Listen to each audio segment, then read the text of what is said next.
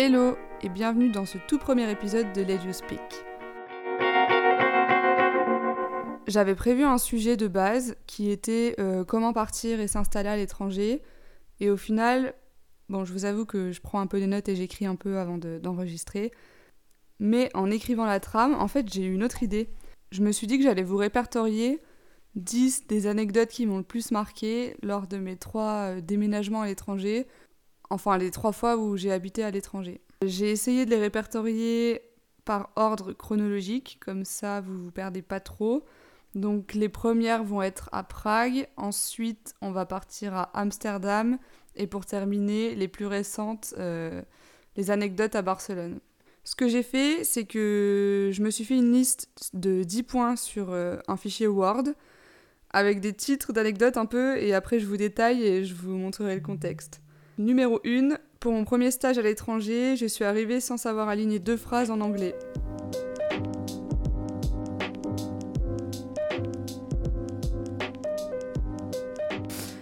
Comment vous dire? Je suis partie en stage à Prague en 2017, c'était lors de mes études, j'ai fait un DUT MMI et j'ai décidé de partir à l'étranger un peu euh, comme ça, quoi. Il n'y avait pas vraiment de raison. J'avais envie de m'éloigner un peu de ma vie. Alors, non pas que j'aimais pas ma vie à Dijon, parce que je faisais mes études à Dijon, mais j'avais envie de voir autre chose et ce stage était une bonne occasion. J'ai vu que des deuxièmes années, certains étaient partis euh, à l'étranger. Je me suis dit, ok, let's go. J'avais un très bon niveau en anglais à l'écrit, mais c'est vrai que j'avais jamais pratiqué finalement. J'étais partie en Espagne parce que j'ai fait une section européenne espagnole euh, au lycée. Donc l'espagnol, ça allait plutôt bien, mais alors l'anglais, je l'ai jamais pratiqué. Donc euh, me voilà arrivée à Prague le 1er janvier 2017. Je vous raconte pas mon état, parce que la veille, c'est Nouvel An. J'arrive toute seule dans un pays que je ne connais pas, je ne connais absolument personne là-bas. J'avais trouvé une coloc euh, avant de partir justement pour un peu sécuriser et, vendre le projet auprès de mes parents parce qu'ils euh, étaient un peu inquiets de me laisser partir toute seule. C'est eux qui m'ont amenée à l'aéroport quand même. Donc j'arrive euh, à l'aéroport de Prague et je dois demander comment aller au centre-ville finalement, puisque l'aéroport euh, n'est jamais au centre d'une ville. Et là, je bégaye, je n'y arrive pas. Alors, je tombe sur des personnes qui parlent aussi pas très bien anglais, du coup, ça m'aide pas forcément. Finalement, je me débrouille avec Google Maps. Il fallait prendre un train, je crois, je, je me souviens plus très bien. Mais il me semble que oui, il y a un train qui fait la liaison jusqu'au centre-ville. Ou un bus, je sais plus, peu importe. Je vais récupérer les clés de ma coloc avec une personne qui, en face de moi, ne parle pas du tout bien anglais. Enfin, moi, j'arrive pas à le comprendre en tout cas. C'était un tchèque. Mais on réussit à échanger ce qu'il faut, euh, voilà. Et arrive mon premier jour de stage. J'avais échangé par email avec euh, mon responsable, Fernando Davila. Si tu passes par là, si pasas por aquí, hola. Je parle espagnol parce que en fait Fernando n'est pas tchèque, Fernando est péruvien et il parle anglais avec un accent péruvien à couper au couteau. Et ce qui s'est passé, c'est que pendant deux semaines, nous ne communiquions que par email parce que je n'arrivais pas à aligner des phrases en anglais. C'est il faut, il faut bien se rendre compte que l'écrit et l'oral, c'est totalement différent. Et moi, je suis arrivée avec mes gros sabots en me disant Ouais, j'ai 16 de moyenne en anglais, tout va bien se passer. Non, non, non. J'ai mis deux semaines avant de commencer à avoir des conversations. Et je pense qu'il m'a fallu trois mois pour euh, me débloquer un peu parce que finalement, j'avais les bases. Je savais formuler des phrases, mais je n'y arrivais pas à l'oral. Donc euh, voilà, ça a été assez catastrophique au début. Et au final, c'est grâce à ça que j'ai énormément progressé. Numéro 2. Toujours à Prague, je me suis fait suivre jusqu'à l'immeuble à côté du mien.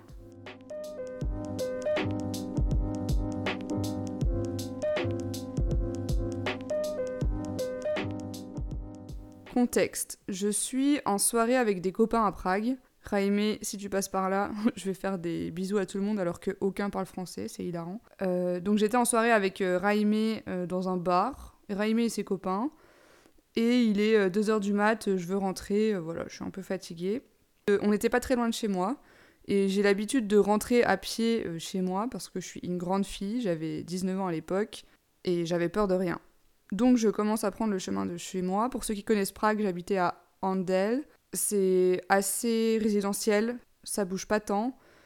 Donc euh, voilà, pour vous donner un peu le contexte, je commence à passer des quelques rues qui sont euh, les rues des bars.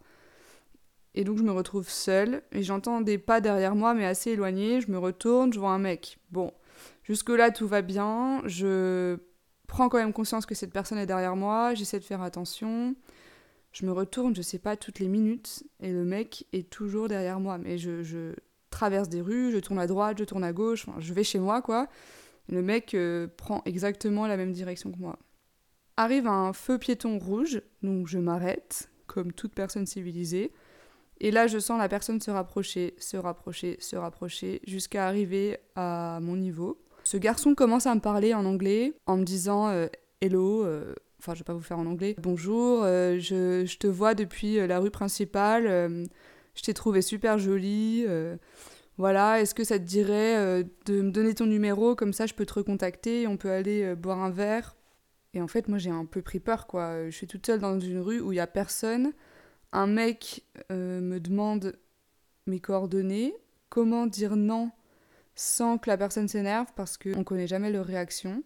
Et je commence à parler euh, sympathiquement, alors sans lui donner mes renseignements, mais je lui dis haha, thank you. vous voyez la petite tête gênée. Il me ressort une phrase, je sais plus trop quoi, et en fait, je capte un accent français. Et du coup, je lui réponds euh, un truc du genre, je sais plus exactement, mais ah bah c'est marrant que ça fasse trois mois que je suis dans cette ville, que je me suis jamais fait suivre, aborder, et que la seule fois où ça arrive, c'est un Français. Et il savait plus trop où se mettre. Et j'étais assez contente. Et il m'a dit bon bah je te laisse tranquille, euh, bonne soirée. Continue mon chemin. Je... Il m'a pas resuivi évidemment, ça aurait été hyper glauque. Mais bon, on est quand même arrivé, donc ce feu rouge était au carrefour euh, à côté de chez moi, quoi. Je sais pas si vous vous rendez compte la panique à ce moment-là. Enfin bref, tout est bien qui finit bien, mais c'est quand même fou que la seule personne qui m'a abordé à Prague durant ces 4 mois, c'est un Français. J'ai pas de conclusion là-dessus, c'est juste ça.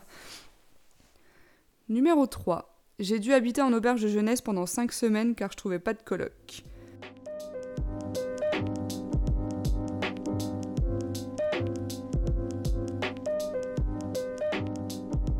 Quand je suis partie à Amsterdam, je suis partie euh, sans avoir de coloc en avance parce que je ne trouvais pas, quand on n'est pas sur place, c'est hyper compliqué, parce que les proprios privilégient forcément les personnes qui sont sur place.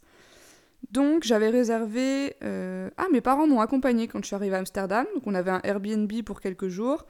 Et ensuite, moi, j'avais réservé pour moi toute seule, une fois que mes parents euh, étaient partis, une semaine dans une auberge de jeunesse qui s'appelait Via Amsterdam, si vous voulez partir à Amsterdam, elle était incroyable. Mais j'avais réservé une semaine, quoi. Donc je pars m'installer dans cette auberge de jeunesse, je commence le boulot. Ça tombait bien parce que c'était pas si loin de mon travail, euh, c'était un peu excentré du centre-ville et moi je travaillais à l'aéroport de Schiphol. Passe une semaine, je fais deux trois visites d'appartements que j'avais prévues un peu en avance et ils me retiennent pas. Je prends donc la décision de réserver une deuxième semaine dans cette auberge de jeunesse, sachant que en auberge de jeunesse, tous les soirs c'est un peu la fiesta. Je dormais dans des dortoirs avec huit lits, souvent que des mecs qui étaient à Amsterdam clairement pas pour travailler mais pour faire la fête. Donc je passais des nuits de, de 4 heures, enfin c'était assez euh, pittoresque. Je me faisais embourber à boire des verres tous les soirs, manger euh, des pizzas, des burgers, parce qu'il y avait une cuisine dans l'auberge de jeunesse, mais honnêtement, ça donnait pas envie, quoi. Donc on se faisait livrer, moi je rencontrais des gens, euh, je devenais pote avec eux, ils restaient 2-3 jours, ensuite il y avait d'autres personnes qui arrivaient. C'était une assez bonne expérience, mais finalement ça a duré 5 semaines avant que je trouve un appartement en colocation. Et là où j'ai trouvé, c'est pas un hôtel étudiant, c'est plutôt une résidence étudiante. J'étais avec 10 euh, personnes, enfin J'étais avec neuf autres personnes, on avait chacun notre chambre et notre salle de bain, et on partageait la cuisine qui était euh, ignoble. Honnêtement, euh, c'était toujours sale. Quand c'était à leur tour de vider les poubelles, ils le faisaient pas. Enfin, ça a été euh, assez laborieux à gérer. Mais je me suis fait des amis incroyables. Et d'ailleurs, je retourne à Amsterdam en avril chez un de mes colocs qui est toujours là-bas. Trop hâte. Quatrième point, je suis tombée malade à ma deuxième semaine de travail à Amsterdam. Pour vous mettre dans le contexte, à Amsterdam, j'ai fait un DUETI, qui est une prolongation d'un DUT. C'est sur un an et on a le choix de faire un an à l'école à l'étranger ou un an de stage à l'étranger. Je considère pas mon expérience d'un an comme un stage parce que euh, j'ai été intégrée dans les équipes et je travaillais chez Grand Vision dans la branche lunettes de soleil Solaris. Donc c'est tous les magasins Général d'Optique, euh, Grande Opticale. J'étais graphiste pour eux, je faisais les campagnes de communication à destination des magasins. Hyper cool. Hyper gratifiant de voir ces réalisations de campagne dans les magasins du monde entier, quoi. Parce qu'en France, on a Grande Opticale, Général d'Optique, mais euh, on est présent dans 40 pays dans le monde entier. Je me suis retrouvée avec une équipe hyper sympa, sauf que, du coup, ma deuxième semaine euh, de travail, je suis tombée malade.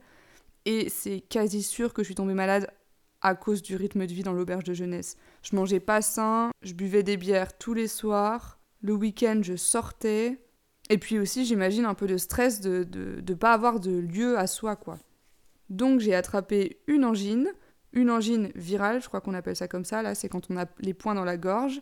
J'ai réussi à trouver un médecin qui ne parlait pas français mais qui parlait anglais, un peu en urgence parce que je commençais à faire pas mal de fièvre et que j'arrivais pas du tout à me concentrer au travail, j'avais qu'une envie, c'était euh, dormir quoi. Je trouve un médecin aux Pays-Bas, mais quelle histoire les médecins aux Pays-Bas Ils ne donnent pas de médicaments. Ils prescrivent du repos et parfois des doliprane. Mais quand on a une angine virale, pour ceux qui savent ce que c'est, il faut des antibiotiques. Parce que sans antibiotiques, clairement, ça ne guérit pas. Donc la première fois, j'ai trop rien dit. Sachant que moi, en plus, j'avais déjà fait des angines virales. Je me suis d'ailleurs fait enlever les amygdales parce que j'en faisais trop souvent. J'en faisais euh, trois par an. Et donc, quand j'en ai une, je sais ce qu'il me faut. Il me faut des antibiotiques, il faut que je me repose, mais surtout des antibiotiques. et donc, la première fois où j'ai vu le médecin, j'ai trop rien dit. J'ai pris ces doliprane et je suis partie à la pharmacie.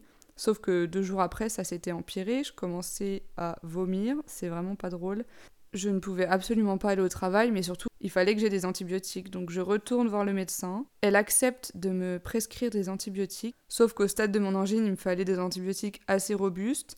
Elle a dû me donner euh, la version la plus light, j'imagine, je sais pas, je suis pas médecin, voilà. Mais au bout de 5 jours de prise, je crois, ça allait vraiment pas mieux, ça s'était limite empiré. Du coup, j'ai dû retourner une troisième fois où là, elle a refait ses examens, check, machin. Elle a vu que ça avait évolué dans le mauvais sens. Donc, elle m'a prescrit des antibiotiques beaucoup plus forts qu'il fallait que je prenne sur 10 jours. Et voilà, au bout de 4 jours à peu près, ça allait mieux. Ça a fait presque 10 jours où j'avais de la fièvre, où je me levais difficilement le matin. D'ailleurs, euh, les 3 derniers jours avant le troisième rendez-vous, j'ai même pas pu aller au travail tellement j'étais euh, KO. J'ai dû prendre un taxi, je me souviens, parce que j'arrivais même plus à marcher. parce que mes angines, elles sont assez hardes. J'arrivais même plus à marcher, j'ai dû prendre un taxi pour aller de chez moi à chez le médecin. Cinquième anecdote, je vais essayer de vous l'expliquer et que vous compreniez.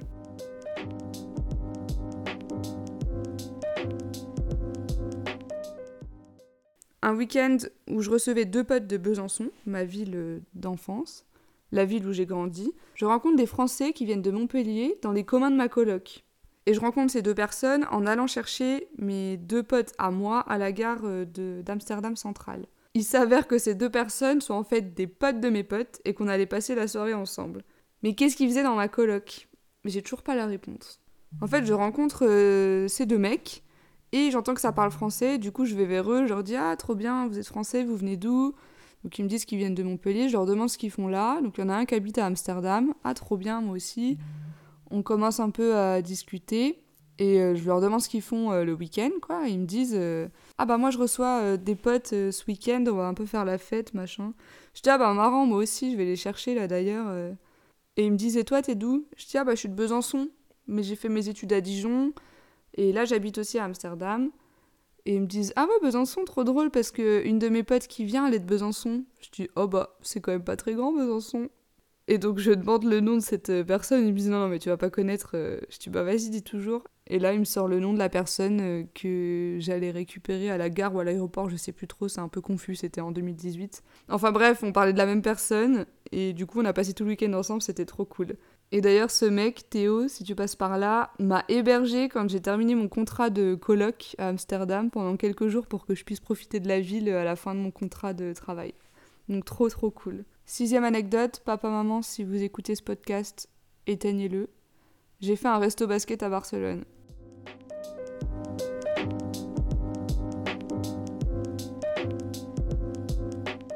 Je suis vraiment pas fière de ça, mais j'ai pas eu le choix. Contexte. J'arrive à Barcelone en mai dernier, mai 2022. J'ai réservé un Airbnb pour une semaine le temps de trouver un appart. Et aussi j'avais acheté des billets pour le Off Festival qui est un festival de design euh, renommé euh, mondialement. Sauf que, premier problème en arrivant à Barcelone. J'arrive dans mon Airbnb, tout se passe bien. Il me semble que j'avais. En fait, j'avais pas réservé une semaine, mais cinq jours. Et le complément, j'avais trouvé un hôtel pas trop cher dans un autre quartier. Je rends les clés de mon Airbnb. Je me rends à mon hôtel et cet hôtel me dit Madame, nous n'avons pas de réservation en votre nom. La phrase la plus horrible qu'on peut entendre quand il est 16 heures que tu es dans une ville que tu ne connais pas, que tu parles espagnol comme une vache anglaise, je sais pas l'expression, et que t'as pas de toit sur la tête pour le soir. Donc j'ai essayé de me battre un petit peu, parce que j'avais des réservations sur Booking, une validation, etc. Ils m'ont dit, bah non, c'est jamais arrivé chez nous, et le problème c'est qu'on est complet totalement complet. Donc je regarde sur euh, Booking qu'il n'y avait que des chambres hors de prix. Je commence un peu à paniquer, il est 17h, je me pose à un café en terrasse, euh, pas très loin de l'hôtel, euh, donc c'est un quartier pas très très connu, je sais même plus où c'était, honnêtement. Et là, une bande de 7 mecs qui étaient en enterrement de vie de jeune garçon s'installent sur les tables à côté de la mienne et commencent à parler de leur logement. Je tends un peu l'oreille, ils voient que je tends l'oreille. Ils me disent Ah, euh, t'es française Et du coup, on commence un peu à discuter. Je, je suis un petit peu en galère là parce que j'avais réservé un hôtel et au final, la réservation ne s'est pas faite. Donc, je sais pas trop quoi faire.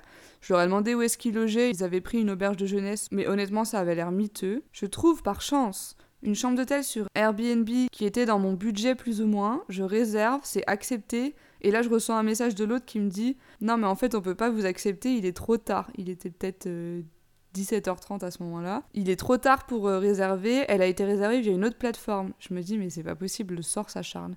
Donc je vais sur Booking. Ce que je fais, c'est que j'appelle les numéros. Je demande s'ils ont de la place. Voilà. Je finis par trouver une chambre d'hôtel. Tout est bien qui finit bien. La team euh, enterrement de vie de jeune garçon propose de boire une bière. Du coup, vu que j'avais l'hôtel pour le soir, je leur ai dit avec grand plaisir. Après ce stress, on boit une bière. Ils me disent qu'ils font un resto le soir et ils me proposent de venir avec eux. Je refuse un peu en disant bah non, vous êtes en enterrement de vie de jeune garçon, je vais pas m'incruster quoi. Et c'est comme s'ils avaient eu un peu pitié de moi, du fait que j'étais seule dans une ville que je connaissais pas, alors que bah, c'est moi un peu qui le cherche. Hein. Mais bon, finalement j'ai accepté, donc je vais à l'hôtel, poser mes affaires. Je me rends en métro au centre-ville, euh, je m'arrête à Lisseux ou Liqueux, je sais pas comment on dit. Et j'envoie un message à une des personnes qui m'avait laissé son numéro en disant Hello, je suis au centre, vous êtes où? Il m'envoie sa position, j'étais vraiment à 50 mètres d'eux, sauf que Lisseux ou Liqueux, c'est sur Las Ramblas. Et je réponds SMS en disant Oh non, vous êtes quand même pas sur Las Ramblas. Il me dit Bah si, on est déjà installé, on a pris des bières, donc viens quoi, c'est trop tard en gros, c'est trop tard, on peut pas changer de resto. Je m'installe avec eux, je commande une bière, on va mener un litre de bière. Je dis Bah non, c'est pas ce que je voulais, un litre de bière, je vais jamais boire un litre de bière, euh, non. Il me dit non, non, vous inquiétez pas. Euh, sur la note, je mettrai que un demi, vous inquiétez pas, blablabla. Ok, je me dis ça commence déjà très mal. Ensuite, je regarde le menu. Vous savez, c'est le genre de menu avec les photos en gros des pizzas surgelées là. C'est des menus qu'il faut fuir en général. On prend tous un truc à manger. Je sais plus combien on était du coup au total. Bon, il y avait toute la team, 7 ou 8 plus moi. Et là, les plats arrivent, c'est une cata. Euh, il y avait deux cuistots en plus dans la team là.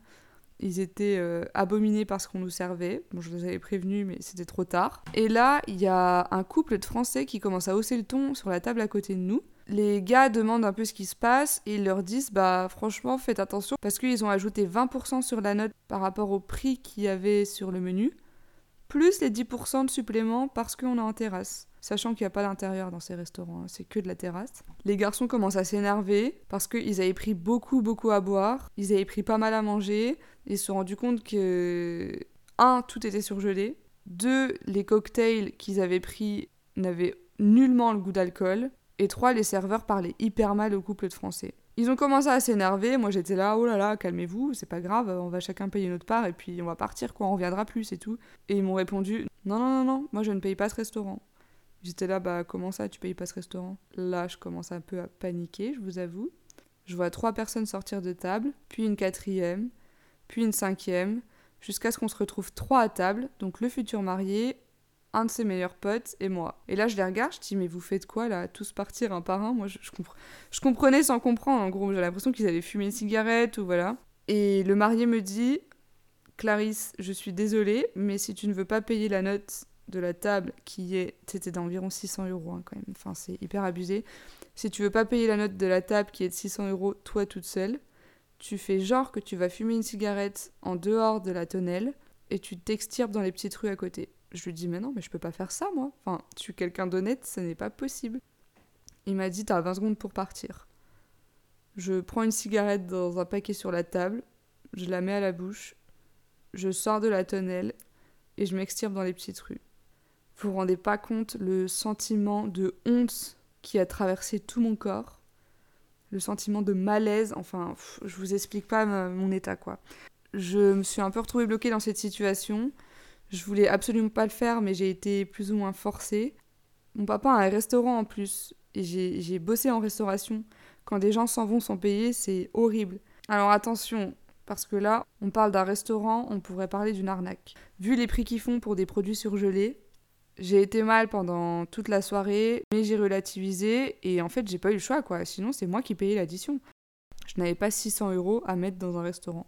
Voilà, c'est mon anecdote un petit peu honteuse de la liste, mais je trouvais ça fou de la partager. Faites attention aux personnes que vous rencontrez, parce qu'elles peuvent vous faire faire n'importe quoi, comme ce qui s'est passé là. Numéro 7, je me suis fait embarquer ma voiture à la fourrière dès ma deuxième semaine à Barcelone.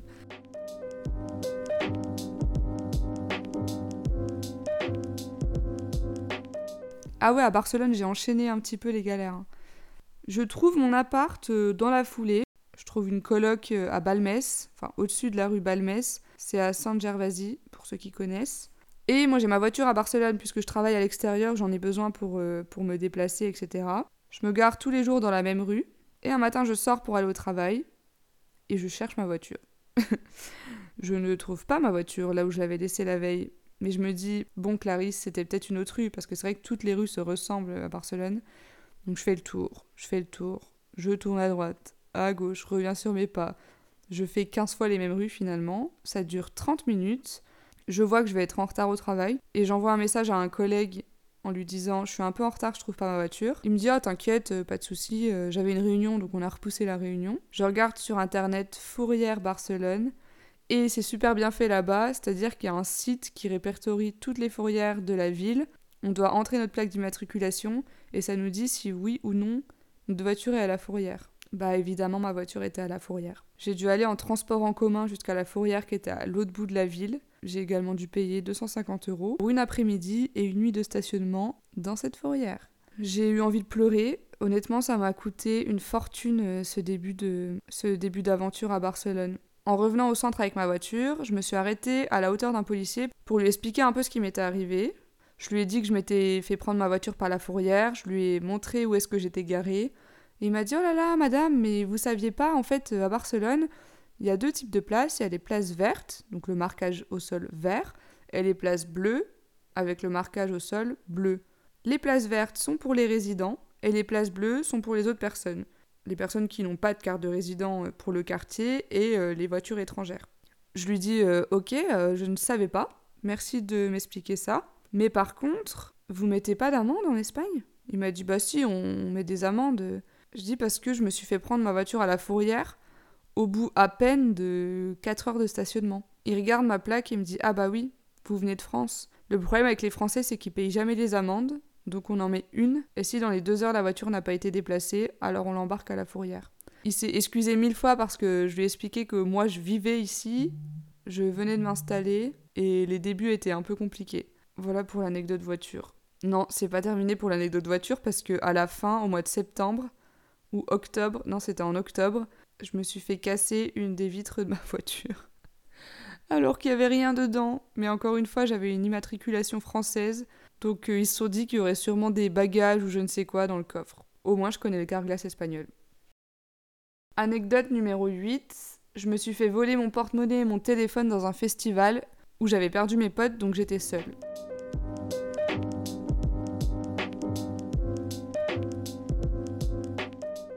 En juin, mes potes de Prague, Raimé et Ludi, sont venus à Barcelone pour euh, participer au festival Primavera Sound.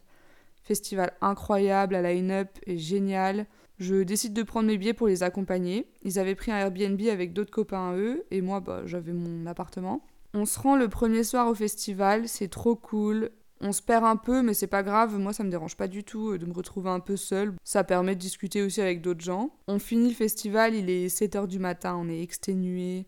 Galère un peu à prendre euh, les métros, les bus. Euh, je pense qu'on met une heure à rentrer à la maison. Donc, je me couche à 8h. Et lors de cette première soirée, je rencontre un groupe d'Espagnols trop trop cool qui viennent de Barcelone, donc c'est des vrais Catalans. Super sympa, on passe un concert ensemble, je décide de retrouver mes potes à moi et de profiter de la soirée. Le lendemain à Rebelote, on va au festival vers 17h. Pareil, je me retrouve un peu toute seule, mais c'est pas très grave. Et là, sur qui je tombe Le groupe d'Espagnols que j'avais croisé la veille. On parle de Primavera Sound, hein, donc c'est, je sais pas, peut-être 100 000 personnes. Enfin, c'est un festival immense, gigantesque. Donc je recroise ce même groupe de personnes incroyables. Ils sont avec deux copines à eux qui sont hyper cool. Donc on décide de profiter du concert. C'était The Strokes, pour ceux qui connaissent. Trop bien, j'aime trop ce groupe. Et au final, on continue un peu la soirée ensemble. Mes potes de Prague nous rejoignent, donc ils se rencontrent, voilà. Euh, mon pote Raimé parle espagnol en plus, donc ça facilite un peu les, discussions. Raimé et Ludi partent dans un autre concert. Moi, je voulais aller à, je sais plus lequel c'était, mais on voulait aller à un concert et Raimé et Ludi dans un autre. Donc on se resépare, je reste à nouveau avec les Espagnols. On fait le concert, je veux prendre une vidéo, et là, je regarde dans mon sac et plus de téléphone. Je me dis, oh bah mince, je me suis fait voler mon téléphone, super. J'étais avec les Espagnols qui avaient échangé leur Instagram avec mes potes à moi. Donc au final, j'avais un moyen de contact avec mes potes. Je dis aux Espagnols, euh, envoyez un message à Jaime s'il vous plaît pour lui dire que je suis avec vous et que j'ai plus accès à mon téléphone. Que s'il m'appelle, euh, je répondrai pas quoi. On essaie d'appeler mon numéro, il est déjà éteint. On est persuadé que c'est un vol. On s'éloigne un peu du concert. Et là, je dis au gars, merci pour votre aide, venez, je vous paye une bière. On arrive au bar, je commande les bières je vais pour payer, et là, plus de porte-monnaie. là, ça me fait rire, mais sur le moment, je vous jure que j'ai pas rigolé. Hein. Je me suis mise à pleurer. Vraiment, je me suis mise à pleurer. En plus, euh, on avait un petit peu bu, du coup, ça amplifie un peu les émotions. J'ai eu une crise de larmes en me disant Mais qu'est-ce que je vais faire? J'ai plus de porte-monnaie, j'ai plus de téléphone, je ne peux plus rien faire. Le concert, entre-temps, s'est terminé, euh, la scène se vide un petit peu, et je leur dis Ça se trouve, euh, mon sac s'est retourné on va dans la fosse et on va aller voir s'il n'y a pas toutes mes affaires. Donc je cours un peu euh, précipitamment là-bas. En attendant, je crois qu'il y en a un qui paye du coup la tournée de bière. Je cherche dans la fosse, je vois euh, mes potes qui me suivent. Et vous savez, quand vous cherchez, vous avez la tête baissée, la tête baissée. Et là, je relève la tête, je me retrouve toute seule. J'avais plus personne autour de moi. Donc je me mets à pleurer encore plus fort. Mais ridicule, je vous jure, c'était ridicule des gens viennent vers moi en me disant mais qu'est-ce qui t'arrive euh, Pourquoi tu pleures comme ça euh, Faut pas se mettre dans des états pareils. Je dis j'ai perdu mon porte-monnaie, j'ai perdu mon téléphone et maintenant j'ai perdu mes potes, je suis vraiment toute seule. c'est ridicule. La réaction ridicule. Et c'est vrai que je me suis sentie à poil, quoi. Je me suis dit, là, je ne peux plus rien faire. Même rentrer chez moi, je ne sais pas le faire. Donc j'ai paniqué. J'ai vraiment paniqué. Je vois au loin un de mes potes je cours vers lui en lui disant Mais purée, t'étais où? Pourquoi est-ce que tu m'as laissé? T'es mon seul point de contact avec mes, mes vrais potes de Prague. Et il m'a dit Bah, on cherchait tes affaires, euh, panique pas comme ça. Ils ont été hyper compréhensifs. On n'a évidemment retrouvé ni mon téléphone ni mon porte-monnaie sur le site. Et ces personnes m'ont raccompagné jusqu'à la porte de ma maison. Je sais pas si vous vous rendez compte de la gentillesse. Je vous ai dit la veille qu'on avait mis une heure à rentrer. Et ben là, c'était la même chose. Ils m'ont du coup payé un ticket de métro, ensuite ils m'ont payé le taxi, et il y a une personne qui m'a accompagné dans le taxi jusqu'à devant ma porte pour être sûr que je rentrais bien. Et heureusement, mes clés d'appartement étaient la seule chose qui restait dans mon sac. Donc j'avais mon sac vide avec juste des clés. Ensuite, anecdote numéro 9, dans ce même festival, un mec me court après et il s'avère que c'est un Anglais que j'ai croisé il y a 5 ans à Besançon.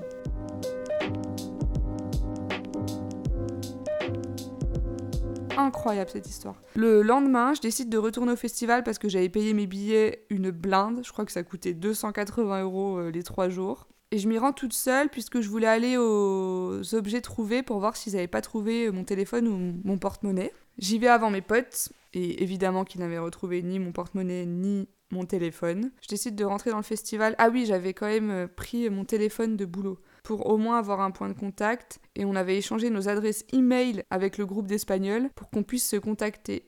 Donc on s'était échangé, on s'était échangé des emails dans la matinée pour se rééchanger nos numéros parce que je ne connais pas mon numéro professionnel par cœur. je m'écarte un peu du sujet.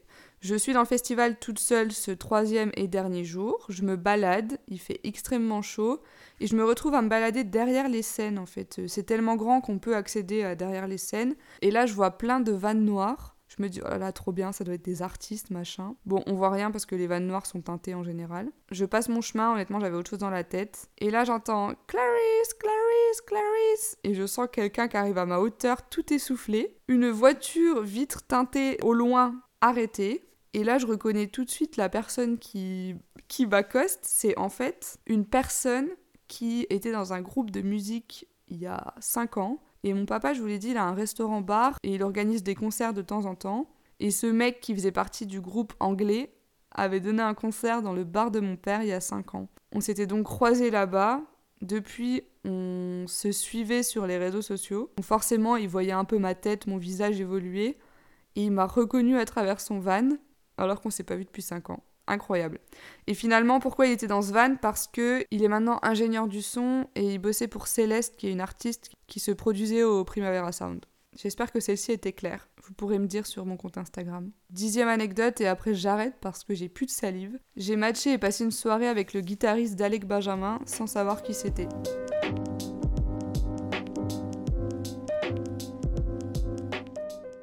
À Barcelone, j'avais l'appli Tinder. Voilà, je me dévoile. C'était clairement pas pour rencontrer l'amour de ma vie, mais plus pour me faire des potes. Parce que quand on arrive dans une nouvelle ville et qu'on n'est pas étudiant, c'est assez compliqué de rencontrer du monde. Donc je match une personne qui s'appelle Dylan sur Tinder. Physiquement, il me plaît pas tant que ça, mais euh, il avait l'air cool et il jouait de la guitare. Du coup, je me suis dit, ah, ça peut être drôle. On commence à échanger et il me dit qu'il est au Portugal en ce moment même pour faire un concert, euh, je sais pas quoi. Il est en tour en Europe, euh, machin. Ah bah c'est marrant que tu sois au Portugal et que je match avec toi. Il s'avère qu'il avait payé Tinder pour pouvoir se déplacer de ville parce que il venait le lendemain à Barcelone. Ok, déjà un peu, un peu glauque, mais bon. C'est hyper chill, hyper drôle, il n'y a pas du tout de drague, enfin voilà. Je sens qu'on peut bien rigoler. Il me dit, bah si tu veux, demain on peut aller boire un verre avec ma team. J'étais là, ah bah ouais, trop bien. Euh. À ce moment-là, j'avais une coloc qui s'appelle Laura, qui était avec moi, je lui ai dit bah, je devais aller boire des verres avec Laura, mais on peut tous se merger quoi. Je lui demande le nom de son groupe, il me dit que c'est Alec Benjamin, le chanteur, et que lui il est guitariste pour lui. Et il me dit mais ça doit pas être trop ton style, c'est un peu un groupe à en gros euh, pour les jeunes quoi. Et à ce moment-là, rappelez-vous, je n'ai plus de téléphone, je n'ai plus que mon téléphone de travail, donc je n'ai pas toutes mes applis, genre Spotify, euh, tout ça, sur mon téléphone de travail. J'ai pas la possibilité d'écouter, l'effort était trop gros pour un groupe que j'allais probablement pas aimer. Arrive le lendemain, il arrive à Barcelone avec son groupe, et il me dit Ah bah si tu veux, on peut se rejoindre place à Catalunya à 19h. Je dis ok, pas de souci. Euh. Et il me dit si tu veux, je viens te chercher place à Catalunya, et puis après on rejoint mes potes. Parce que nous on va dans un bar qui est un peu plus loin. Moi, ça m'a arrangé place à Catalunya. Au moins, il y a plein de monde. Euh, je me sens plutôt en sécurité, quoi. J'attends qu'il arrive. Je me place assez visible pour, euh, pour être facile à repérer. Et là, je vois un groupe de mecs au loin, dont un mec d'un mètre 90, les cheveux bouclés. C'est clairement le personne que j'avais dans les photos. Qui s'écarte du groupe et qui vient me chercher. Il me dit euh, Si t'as des coins cool à me montrer, on peut déjà aller se balader un coup et après on rejoint les gars. Je lui ai dit, bah ok, moi ça me va, on peut aller se manger une glace ou un truc comme ça. Lui, il connaissait pas Barcelone, c'est la première fois qu'il venait. Et il était plus chaud de se balader un peu avant de avant d'aller boire un verre. Je lui fais visiter le quartier gothique. C'est super cool, on discute de musique, de mon boulot, de ce que je fais à Barcelone. On va manger une glace. Ensuite, ma coloc me dit qu'elles sont dans un certain bar qui plus est est un bar que j'apprécie beaucoup. Donc je dis à Dylan, eh ben si tu veux, on peut aller rejoindre ma coloc et ses potes qui sont dans un bar pas très loin d'ici. Et après, on rejoindra ton groupe si ça te dit. Et il me dit Ah non, mais moi je suis hyper, euh, je suis hyper ok. Donc ça me fait du bien aussi de voir d'autres gens. On se retrouve au bar avec une bonne équipe. On discute avec Dylan, je le sens moyennement à l'aise avec tout le monde. On dirait qu'il a pas trop l'habitude de sortir. Et vers 1h euh, du matin, il me dit Bah écoute, moi je vais rentrer parce que demain euh, on joue à Barcelone. Je dis Ah bah trop bien, vous jouez où? Et il me dit On joue à Razmataz. Je Ah bah je connais bien Razmataz, moi je sors euh, là-bas le week-end, machin. Il me dit Ah bah si, si t'aimes bien cet endroit, je peux peut-être vous mettre sur la guest list avec Laura si ça vous dit de venir. Je dis Ok, c'est qui ce mec en fait? Donc il, nous, il me montre en même temps, il nous met sur la guest list avec Laura. Il s'en va, on, se fait une petite accolade et on se dit à demain. Et je dis à Laura, bah écoute, moi aussi je vais rentrer, je suis un peu KO. On a marché toute la soirée en plus. Donc on se retrouve à l'appart. Sur le chemin retour, je vais sur YouTube parce que j'ai l'appli YouTube. Je tape Alec Benjamin. Et là, je me rends compte de l'ampleur de l'artiste. Si vous connaissez pas, c'est plutôt normal, mais finalement, en écoutant une chanson, la plus connue, je sais plus comment elle s'appelle. Attendez, je vais regarder. Let Me Down Slowly vous allez forcément la reconnaître. Finalement, j'aurais pas rencontré le fameux Alec Benjamin, mais c'est pas plus mal parce que Dylan était super cool. Et d'ailleurs, euh, Dylan Withrow, il fait de la musique incroyable et j'espère pour lui qu'il va se lancer en solo parce qu'il y a un potentiel de dingue. Voilà les 10 anecdotes qui m'ont plus marqué, je pense, au cours de mes trois expériences à l'étranger. On pourrait croire que je suis un chat noir ou que j'ai la poisse, mais en fait, c'est quand on sort de sa zone de confort qu'il nous arrive le plus de choses, quoi. Et oui, c'est des situations que j'aurais pas eu à gérer en France, mais peut-être que j'aurais à les gérer plus tard et du coup, je saurais le faire. Notamment aller porter plainte, notamment aller chez Carglass pour faire réparer sa vitre. Mais euh, c'est que du matériel finalement. J'espère que ce premier épisode vous a plu. Si c'est le cas, je vous invite à le partager dans vos stories Instagram, à mettre 5 étoiles sur Spotify ou Apple Podcast. On m'avait dit que pour l'introduction, je lisais un peu. Là, pour le coup, j'avais rien à lire. Donc, si vous avez l'impression que je lis, c'est que je parle trop euh, posément peut-être. C'était Clarisse pour Let You Speak et je vous dis à très vite pour un prochain épisode. Bye!